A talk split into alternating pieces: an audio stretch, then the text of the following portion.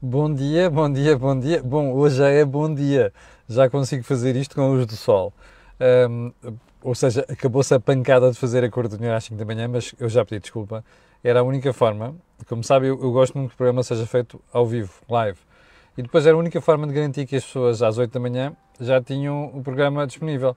Porque eu às 8 já estava num sítio absolutamente sem cobertura e portanto tive mesmo de fazer aquilo nos últimos dois dias, às 5 e às 5 e meia da manhã.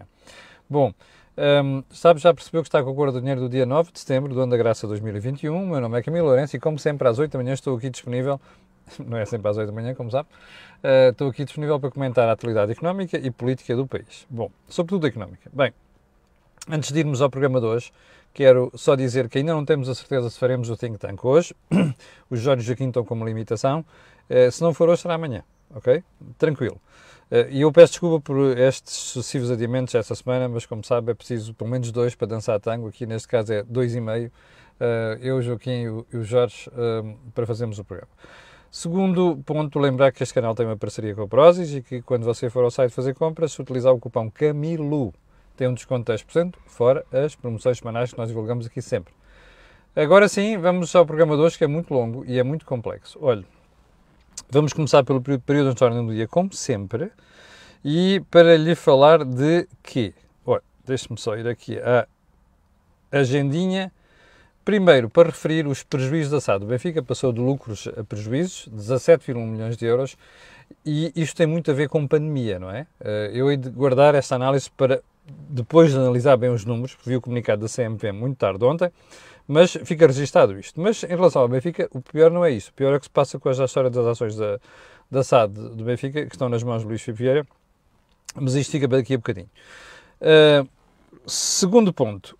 Uh, ah, ainda em relação ao Benfica, o endividamento subiu. Não é só do Benfica, outros clubes também, mas enfim, isto só mostra que uma, uma, um, um, só ilustra um tema elementar que é os clubes portugueses não têm capitais próprios suficientes para desenvolver a sua atividade, não há acionistas em Portugal capazes de sustentar achados e este negócio, e isto mais tarde ou mais cedo acaba sempre com a uh, entrada de estrangeiros no capital das empresas, nomeadamente achados. Isto é, é, inevitável, é tão clarinho como a água e eu ando a dizer isto há 20 anos e, portanto, algum dia vou ter, vou ter razão. Mas sobre isso falaremos daqui a bocadinho. Bom, ponto seguinte, o nível da campanha eleitoral para as autárquicas. Eu já tinha visto uma série de coisas muito pouco recomendáveis, aliás, e ontem fui confrontado com, eh, porque houve uma pessoa que, eu vivia em Vila Real de Santo António, e houve uma pessoa que me enviou uma mensagem a dizer, olha, o nível da campanha que vai por aqui.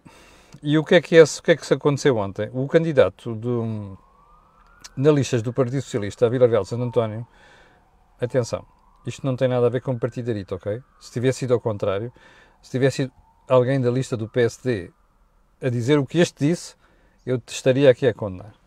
Uh, o que é que o senhor Paulo Caruça, assim é que se chama, eu não o conheço, uh, e terá dito de Luís Gomes, que é o cabeça de lista do,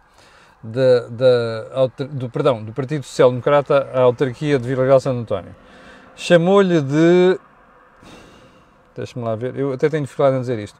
Panasca.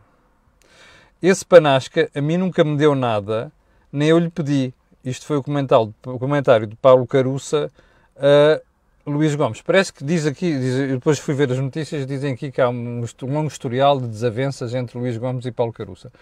Eu quero lá saber das desavenças entre os dois. Isto é uma coisa abaixo de cão, percebe? abaixo da linha d'água. Um, primeiro, se a gente diz aquilo só para insultar, há outros termos mais, não digo aceitáveis, mas menos graves. Segundo, se diz isto por qualquer outra razão, ainda mais grave é. Terceiro, de todo, não é linguagem, não é atitude que se deva ter em campanha eleitoral. A menos queiram ser descredibilizados desta história toda, eu vou lhe dizer uma coisa: se um dia um candidato em que eu estivesse a votar tivesse este tipo de linguagem em campanha eleitoral, era certo e sabido que eu punha um risco por cima dessa pessoa e não é do boletim de voto. Ponto seguinte, ontem já consegui ver televisão razoavelmente, eu perdi uma série de coisas, debate entre Medina e Moedas ainda não o vi na box e portanto não posso comentar, mas ontem vi uma entrevista da TVI, da, da Carla, ao, um, ao candidato do PCP à Câmara de Lisboa. Já reparou que João Ferreira é um tipo que pode ser candidato à autarquia, candidato às presidenciais, candidato, qualquer dia a ser candidato a primeiro-ministro, sempre com a mesma coisa de borracha, parece o Marcelo. Uh, pumba para aqui, pumba para... O argumento é sempre o mesmo, serve para tudo, percebe? Uh, olha, que, o que é que você acha se lhe derem, você quer algum pelouro? Não, eu não quero pelouro, quero ser Presidente da Câmara. Eu também gostava de dizer muita coisa, não, não vai ser seguramente, seguramente, pelo menos nestas eleições. Ah, e tal, e, ah, não, e os, as propostas da CDU, nós fizemos isto, fizemos aquilo e tal, e, e depois, sem se comprometer com, com, comprometer com nada, só com aquela conversa sempre do aeroporto, não sei quem, isto é melhor, aquela... Bem, o, o João Ferreira, eu, sinceramente, se eu fosse votante no PCP, já pensaria muito bem se alguma vez votaria nele, porque ele é capaz de dizer a mesma coisa em todas as situações. Ora, eu costumo ter muita dificuldade em votar em pessoas que dizem o mesmo sempre em qualquer situação, em qualquer candidatura, percebe? Sempre com a mesma argumentação. Porque me dá a sensação que é um tipo de carreira na política, que é um tipo político profissional e que a única vida dele será sempre na política. Ora, isto faz-me impressão. E, portanto, a entrevista da, da, da TVI ontem, ainda mais, houve uma altura que ele conseguiu ser desagradável para, para com a... Ou melhor, uma tentativa de ser desagradável para com a entrevistadora, que teve muita paciência para ele, devo dizer, porque às tantas estava a sentir-se incomodado e demonstrar que estava a sentir-se incomodado porque ela estava a fazer perguntas. Oh, meu camarada, eu sei que no PCP não gostam de perguntas, mas a democracia é feita de perguntas. Mais, os jornalistas têm como função principal fazer perguntas, ainda que o senhor candidato a substituir Álvaro Cunhal no Partido Comunista Português não goste. Percebe? Bom, ponto seguinte. Eu vou-lhe passar o vídeo que é para você ouvir. Eu, eu nunca pensei ver uma, este nível, falamos em nível, na magistratura em Portugal. Ouça bem isto, ok?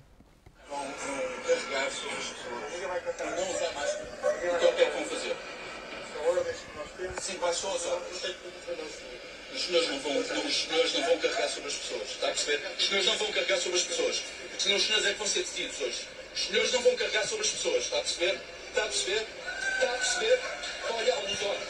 Entendimento sim. Está a perceber o que eu estou a dizer? Aí de você que carregue sobre as pessoas. Porque há coisas que vão ser sabidas.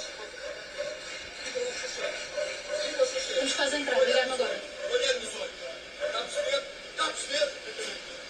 Não vai carregar sobre as pessoas. Não vai carregar sobre as pessoas. Está a perceber? Está a perceber? Não vai carregar sobre as pessoas. As pessoas estão aqui pacificamente.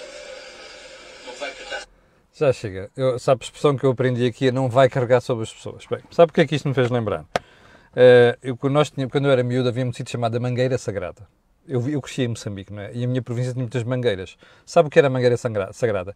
Era uma das maiores mangueiras que havia ao pé do Liceu João Azevedo Coutinho. E essa mangueira sagrada era o sítio da porrada. Quando a gente chateava entre nós, os colegas assim, olha, vamos para a Mangueira Sagrada. Íamos para a Mangueira Sagrada e os muros no focinho um do outro. Está a perceber? Até um deles se separaram, então um deles acabar uh, partidinho, não sei das quantas. Nunca sei, nunca aconteceu alguém ficar em período de vida, período de vida por causa disso. Lembrei-me disto. Dizer assim, porra, este gajo é juiz, pá. Este tipo é juiz. Primeiro ponto, a polícia que ali estava, que era a polícia de intervenção, que eu, eu vou dizer uma coisa, olha, sabe que as palmas deste episódio para mim são para a polícia. Como é que aquele agente se conseguiu conter mediante argumentos de energúmeno como este? Percebe? Que é um juiz. Parecia que estávamos ao contrário, que o juiz era o polícia e o energúmeno era o, o era, era, era, é, ao contrário, que aqui o bom da fita era o polícia e o mau da fita era o juiz. Até parecia isto. Percebe? Bem, primeiro, a, o, o polícia explicou a este indivíduo que não iam carregar em ninguém. E ele dizia: não vai carregar sobre as pessoas, não vai carregar sobre as pessoas, não vai carregar sobre as pessoas. E vai ali em tom de oitava a subir. Percebe? Tom de oitava a subir. Bem, já percebeu que está aqui em casa. O juiz queria provocar o polícia. Ponto final.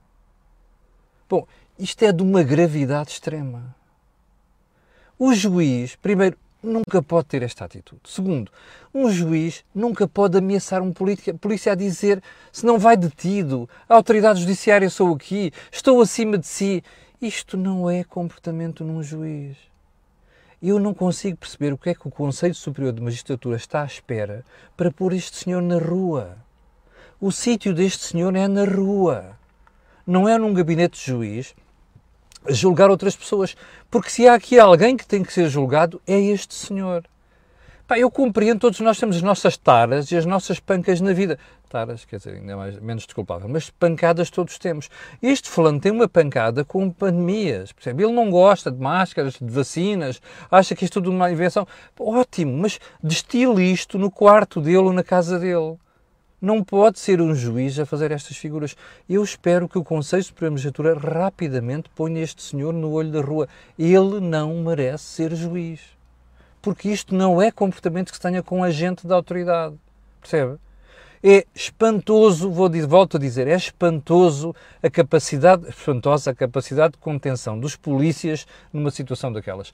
Porque este senhor só tinha uma intenção, provocar a polícia e armar uma zargata. Vamos lá então para o assunto principal de hoje. Deixe-me só fechar aqui esta página. Um, e parece que quem deu isto foi a CMTV, com o devido crédito. Um, vamos então para a história do Benfica. Eu não vi, como disse, estava com péssima cobertura no sítio onde estava e não tive a oportunidade de ver televisão nos últimos dois dias. E, aliás, só as espaços é que eu consegui, consegui ver, porque estava, uh, não tive oportunidade nenhuma. Mas vi ontem, uh, quando já estava numa zona com boa cobertura e quando vi televisão, que vi que Luís Vieira que quer vender as suas ações, que é 3,2% ou 3,3% do capital da SAD do Benfica, e comunicou um, um, à SAD do Benfica que tem uma proposta com um prémio, ou seja, valor de cotação mais um cap de, de 80%. E eu levei as mãos à cabeça. 80%. Quem é um maluco que dá um prémio de compra de uma ação de 80%. Bem, duas uma, é algum grande acionista que quer ficar com a mira da SAD e, portanto, quer ter o controle da SAD? Eu perceberia. 80% de uma situação destas, a primeira coisa que a gente diz é il mio naso hum? Hum, não bate certo. Mas pronto, como eu sou um crédulo, vamos dar o benefício da dúvida. Então, e comuniquei isto à SAD do Benfica. Diz assim, bom, se vocês quiserem, vocês podem ficar com elas. É como se eu combino com um amigo, digo assim, não estou a dizer que tenha sido o caso, ok? Atenção, que é para não ver chatice. Mas enfim, isto faz-se lembrar aquela situação. Olha, eu tenho isto e vou dizer àquele gajo que eu tenho aqui uma proposta para me comprar isto, por este valor. Portanto, se vocês quiserem, igualam aquela. Bem, percebe? Bom, quando se começa a cavar isto, descobre-se outra coisa. Quem é o comprador? Ah, é o José António dos Santos. Ah, o António Santos já uma vez quis lançar, aliás, que o Sá do Benfica queria lançar uma OPA.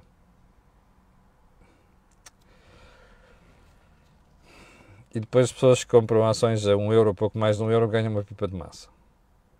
A mesma pessoa que aparece envolvida nisto.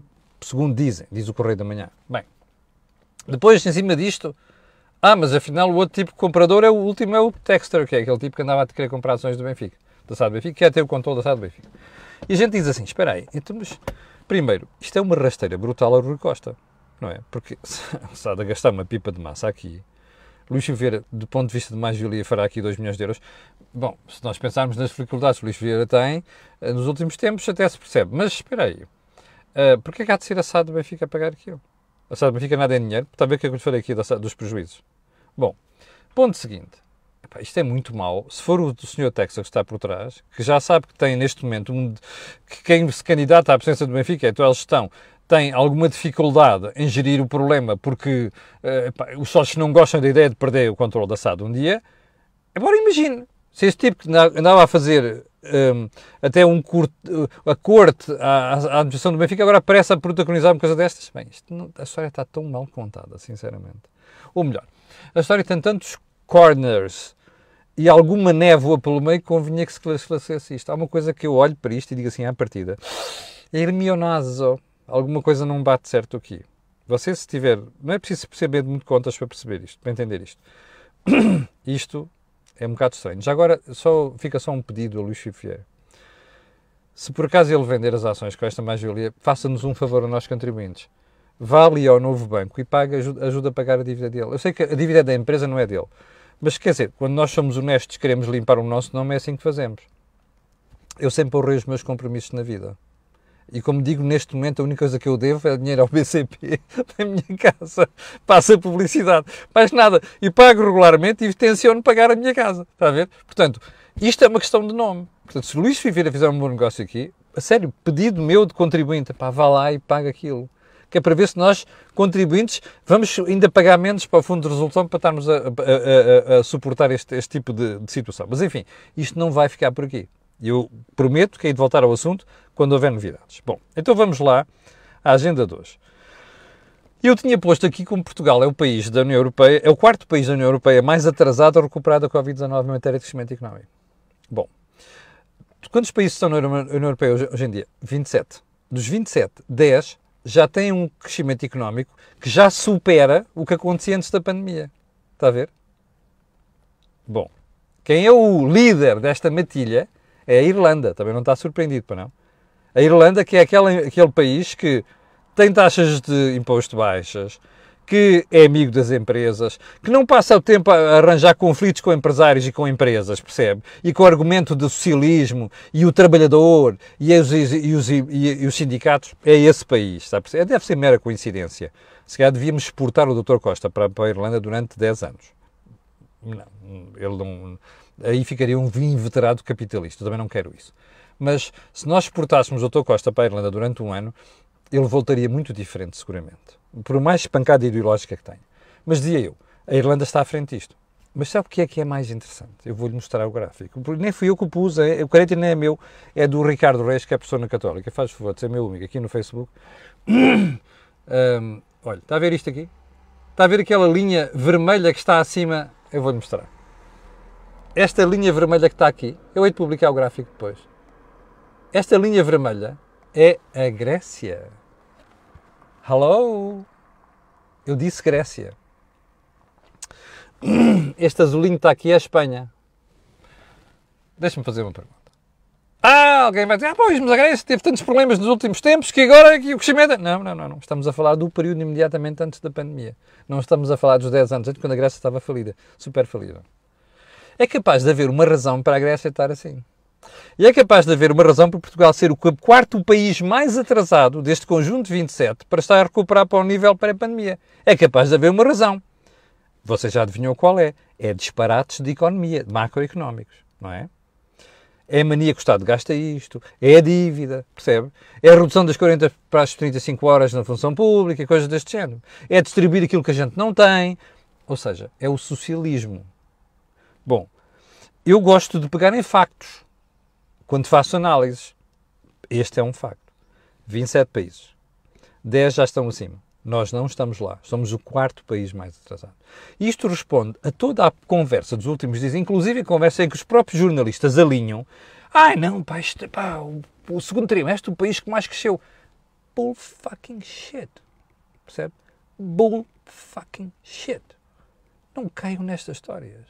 Nós não temos condição para ser um país com crescimento económico pujante. Ponto. Bem, a propósito disto, lembrei-me da entrevista de João Mãos de Tesoura, também conhecido por João Leão, à RTP3, onde ele aparecia a dizer na semana passada: Não, já parou o segundo trimestre, não, estamos com um crescimento económico pujante e tal. Pois a pujança está aqui. Se, repara uma coisa: se nós vamos dizer que nós temos um crescimento económico pujante, imagina o que é que dirão as Grécias desta vida. Bem, e outros países e as Irlandas desta vida, está a ver? Já agora, aquele grupo de países com quem nós devíamos estar a olhar ao espelho, dizer assim, peraí, eu estou aqui, deixa-me lá ver o gajo aqui ao lado, olha aquilo ali, está a ver? Três, quatro espelhos, assim, peraí, o que é que está mais bonito? Qual é a maquilhagem melhor e tal? Como é que eu me componho? Era isto que íamos estar a fazer. Não, estamos a olhar para o umbigo com o Dr. Costa, empolgadíssimo naqueles comícios do Partido Socialista e porcarias do género. E quando a gente dá por isso, olha, os outros estão ali ao lado melhor do que nós. Bem, não é seguramente por milagres de Fátima. Está a ver? Não é. É porque eles estão a fazer alguma coisa que nós não estamos a fazer. E estão a fazê-lo bem. Bom, e eu, como português, a única coisa que gostava é que nós, em Portugal, como indivíduos, pudéssemos beneficiar deste crescimento do rendimento. Ou seja, pudéssemos ficar mais ricos, não é? A expressão é esta: pudéssemos ficar mais ricos mas não vamos ficar assim. E até porque, como você vai ver, a coisa vai piorar. Já agora, eu comecei o programa a dizer assim: eu ia começar por isto. Mas depois vi a manchete do público com uma entrevista àquela senhora que é uma política de carreirista, já percebi, já percebi, ela anda nisto já há uma porrada de anos, que é Alexandra Leitão. É a Ministra da Administração Pública. Eh, ela tem uma tirada que é uma das frases da semana, que eu até aproveito, avanço já, que é assim. Não admitimos tratamento diferenciado a alguém com a ADSE. Está a ver? Isto parece o juiz. Pá, ninguém pôs ali a fazer uma ameaça, mas não admitimos tratamento eh, diferenciado. E a Alexandra Leitão sabe muito, ela não é burra, ela, mas ela é doutorada, percebe?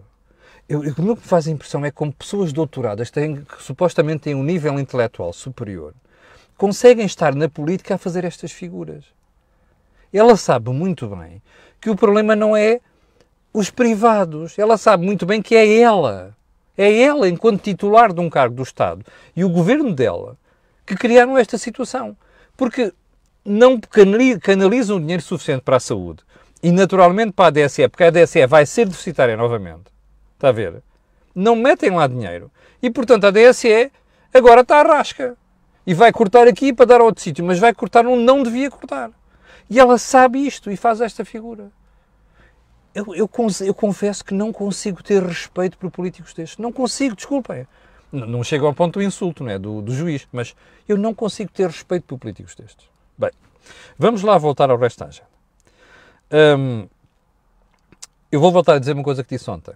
Infelizmente, vou voltar a dizer uma coisa que fiz ontem. Você escreve isto, e eu vou apostar consigo singelo contra dobrado. Quando passar todo este efeito de dessazonalização dos crescimentos económicos, dos vários países e o nosso, você vai acordar e dizer assim: espera aí, pá, há aqui um problema. Um, é que nós estamos a crescer outra vez a 2%, ou 2,2%, ou 1,7%. Epá, mas ali a Hungria está a 4%, a Polónia está próximo disso. Bom, a Irlanda é outro campeonato, nem vale a pena pensar nisso. Olha a República Checa, você vai descobrir isto, percebe? Isto é como Sabe qual é o problema? Eu, veja o artigo do negócio que eu escrevi nos negócios de hoje. Desculpa uh, um, o, o, o, estar aqui a puxar dos galões. Sabe porque é que António Costa aparece? Lembra-se que nós estávamos história e dizíamos assim: olha, este rei tem um, o cognome de Dom Dinis. Qual era o cognome de Dom Dinis? O Lavrador. Está a ver? O António Costa se houvesse monarquia em Portugal, ficaria conhecido como o distribuidor. Está a ver? O cognome de António Costa, distribuidor. O único azar do António, eu não tenho nada contra a distribuição. O único azar é que eu preciso de ter alguma coisa na caixa para distribuir. Quando começo a distribuir recorrendo a dívida, que é o que nós estamos a fazer, eu já lhe expliquei isto. 40 mil milhões de dívidas, não fui eu que disse, foi o Ministro das Finanças que disse, 35 a 45, 40 mil milhões de euros, só no período da pandemia, quer dizer que nós estamos a borrowing, pedir emprestado para distribuir. Isto é que não está correto, percebe? É isto que nos diferencia da Irlanda, é isto que nos diferencia da República Checa, das Hungarias, das Polónias desta vida. E é isto que, slowly and slowly, devagarinho, vamos caminhando ali para a cauda. Percebe? Em que um dia, um dia olhamos à volta, é pá, porra, são todos mais ricos do que nós. Aquele tipo a quem eu chamava de pobretanas, há dois ou três anos, o meu vizinho a quem eu chamava de pobretanas, agora está à minha frente. Olha, e aquele vizinho que mora ao meu lado, que é a Espanha, que eu pensava que era rico, olha, graças ao idiota que lá tem como primeiro-ministro, só anda a fazer disparates, afinal já está quase ao meu nível. Vai ser bem assim, mas está mais pobrezinho. Percebe? É isto. Não há mais português para descrever isto. É tão simples quanto esta brincadeira, percebe? Meu Deus, 24 minutos. Eu vou deixar aqui uma frase, toda a gente está muito indignada, que é de Miguel Sousa Tavares, na entrevista ao Primeiro-Ministro. Eu não tinha ouvido esta frase, desculpe. Que é um jovem altamente qualificado que recebe no primeiro emprego 2.700 euros. Eu vou deixar isto para amanhã. Mas porquê é que eu vou deixar isto para amanhã? Porque queria comentar o responso que não, foi, não parece responso, mas é o responso, que Marcelo deu à administração da TAP. Parece que houve uma reunião do Conselho de Estado, o Conselho de Estado, como sabe, é um órgão fantástico, muito importante mesmo para a democracia portuguesa, uma coisa brutal, brutal. Então o nível de idades daquela malta deve ser gente que pensa muito de acordo com o futuro, deve ser mesmo. Mas enfim, sou eu que, eu, como eu já não, tô, não sou novo também, posso dizer essas coisas, criticando quem está hum, aqui na, na fase mais uh, adiantada da vida. Um, Aliás, algumas daquelas cabecinhas que lá estão sabem tudo é menos é pensar, mas enfim, deixamos de coisas e vamos ao, ao, ponto. O Marcelo vinha a sair da reunião do Conselho de Estado e dá com a administração da TAP, parece que estava a fazer lá um brainstorming da administração. E vira-se, ah, vocês vejam lá, pá, estamos lá a meter muito dinheiro, isto tem que correr bem, olha aqui o plano. Perceberam? Mas a altura que o Marcelo diz, perceberam? Ele deve estar ainda com o complexo de professor Eu acho bem que o Marcelo faça estes alertas. Agora, diga-me só uma coisa. Você acha mesmo que o Presidente da República devia fazer este alerta em público? Ele sabe que tem ali jornalistas à volta. A senhora Christine Widener e o resto da malta a cantar na sessão da TAP estão dependentes do Presidente da República? Esta malta não tem autonomia? O Presidente da República quer mandar recados à TAP? Mande. Mas devia tê-los mandado há meses.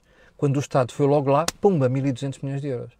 Quando o Estado foi há meses, 462 milhões de euros. Quando o Estado, o Sr. Ministro e o Primeiro-Ministro diziam há dias, bom, para a TAP no próximo ano vão 990 milhões de euros. É aqui que o Sr. Presidente da República tem a abrir a boca. Agora, abrir a boca em público. Mas é para quê? Para os jornalistas gravarem e passarem para o país aquela ideia de que é para olhar ali o Marcelo para fazer peitaça para os gajos da TAP, onde o contribuinte está a estourar uma pipa de massa. Não, não é assim que se fazem as coisas. O Presidente da República devia ter vergonha na cara. Isto não é comportamento que se tenha.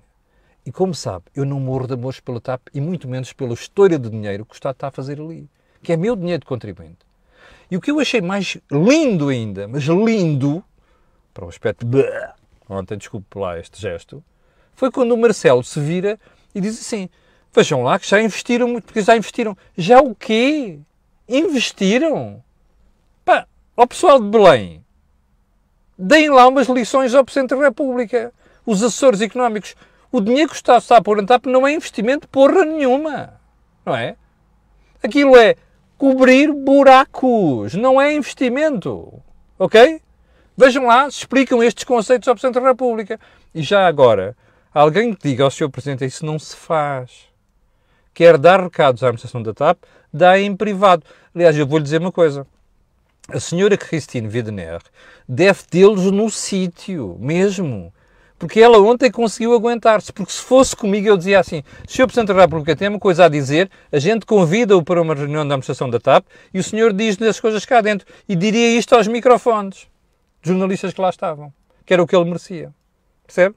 Bom, chegamos ao final do programa de hoje. Já agora só uma coisa, o Facebook censurou ontem uh, o vídeo do Telmo Azevedo Fernandes, que era para sair aqui no, no canal. Portanto, quem já me perguntou o que é que aconteceu com o vídeo do Telmo, é muito simples. O Facebook achou que a linguagem que tinha sido utilizada pelo Telmo, que falava do caso como é que se diz, do Paulo Rangel, não era de acordo com os padrões da comunidade. Enfim, eu já pedi, já sugeri ao Telmo que, que proteste junto do Facebook. Eu, sinceramente, não vi nada de especial no vídeo, até era de apoio ao, ao, ao Paulo Rangel.